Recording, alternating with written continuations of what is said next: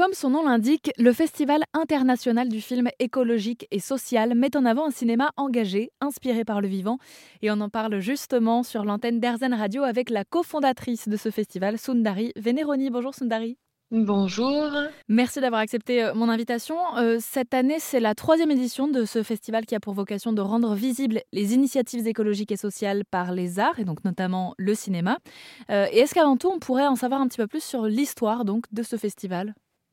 Exactement. Ben, son histoire a commencé justement après le confinement. à la réouverture en 2021 du Festival de Cannes. En fait, on s'est dit que de façon générale, il y avait pas mal d'alternatives, de solutions, notamment euh, dans la Drôme, en Bretagne et dans d'autres endroits en France, et que en fait euh, ces alternatives n'étaient pas forcément euh, mis ou projetées, mis en lumière, ou très peu en tout cas. Et donc on s'est dit pourquoi pas monter un festival à Cannes, car nous, nous sommes Mar Alpin, donc nous venons du département des Alpes-Maritimes, et on s'est dit que c'était le meilleur endroit pour justement montrer ces initiatives. Il y a une thématique cette année pour le, festival, c'est l'eau. Exactement. Cette année, nous avons mis à l'honneur l'eau, notre source d'inspiration, euh, parce que justement, nous souffrons, euh, comme beaucoup de départements en France, de la sécheresse.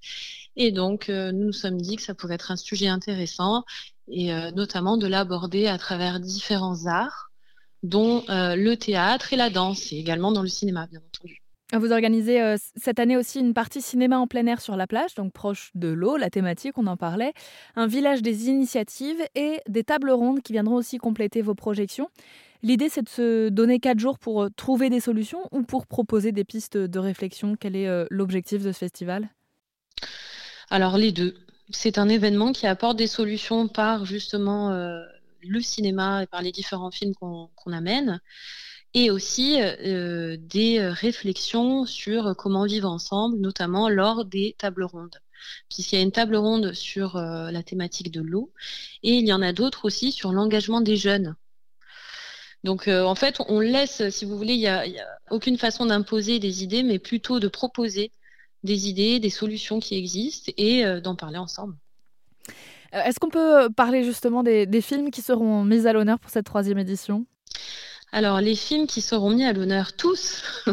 Quelques-uns. seront mis à l'honneur. non, il y a un film particulièrement à moi, personnellement, qui me tient à cœur, c'est Dear Future Children, qui, euh, qui viendra cette année euh, dans notre compétition euh, internationale et qui parle en fait justement de l'engagement des jeunes aujourd'hui.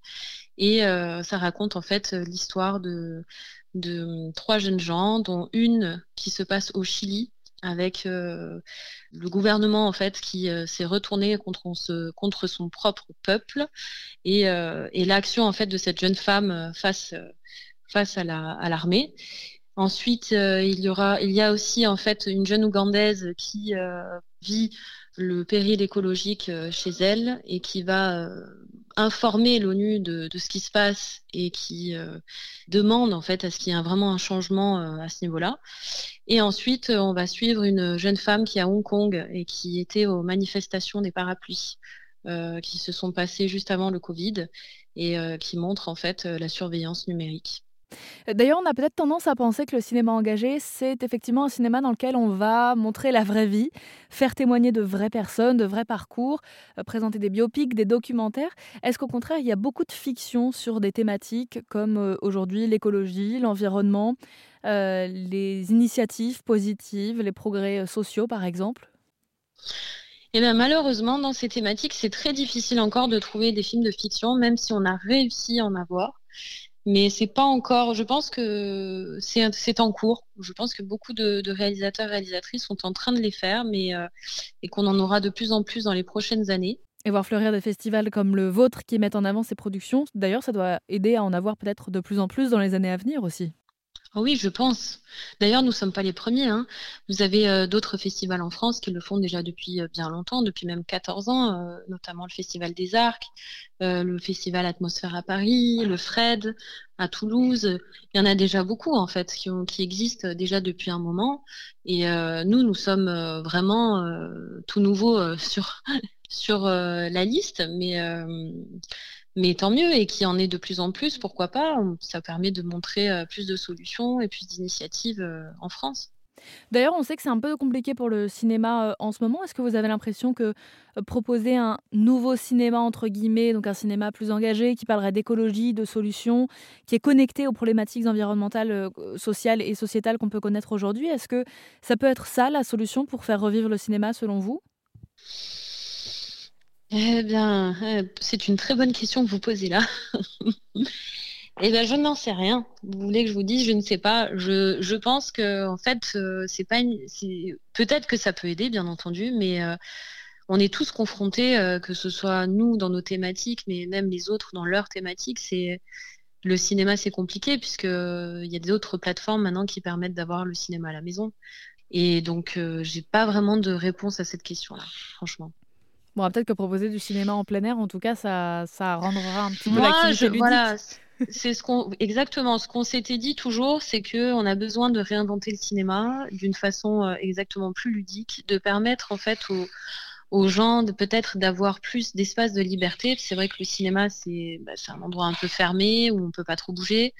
Le plein air, ça permet par exemple aux parents de venir avec leurs enfants. Les enfants peuvent jouer, les parents peuvent regarder le cinéma en même temps à côté. Euh, ils peuvent manger aussi, ça pose pas de problème. Pour, les personnes, c'est assez atypique. On a fait aussi du cinéma, euh, on appelle ça, des concerts euh, au cinéma. C'est-à-dire qu'il euh, y avait des musiciens également, et ça, le plein air le permet, parce qu'on peut mettre une scène avec les instruments de musique, chose qui est parfois difficile dans certains cinémas. Donc c'est vrai que ça permet plus de liberté d'être en plein air, je reconnais. Mais après, est-ce que ces thématiques-là font venir plus de gens au cinéma? C'est une bonne question. Je ne saurais pas vous dire. À voir donc euh, comment ça évolue. Dernière euh, question, euh, peut-être Sondari, vous mettez en avant des initiatives notamment éco-responsables. Est-ce que ce sont des démarches que vous avez, vous, intégrées à l'organisation de ce festival? Ah bah oui, justement, ça c'est obligé. on peut pas se dire euh, Festival international du film écologique et social si on ne tient pas euh, un cahier des charges, notamment euh, notre RSO, notre responsabilité sociétale les organisations. Et nous, on se base en fait, l'année dernière, on s'est basé sur le donut de Kate Worth. Et cette année, on s'est basé sur le référentiel de Rive, qui est un référentiel justement pour les festivals éco-responsable.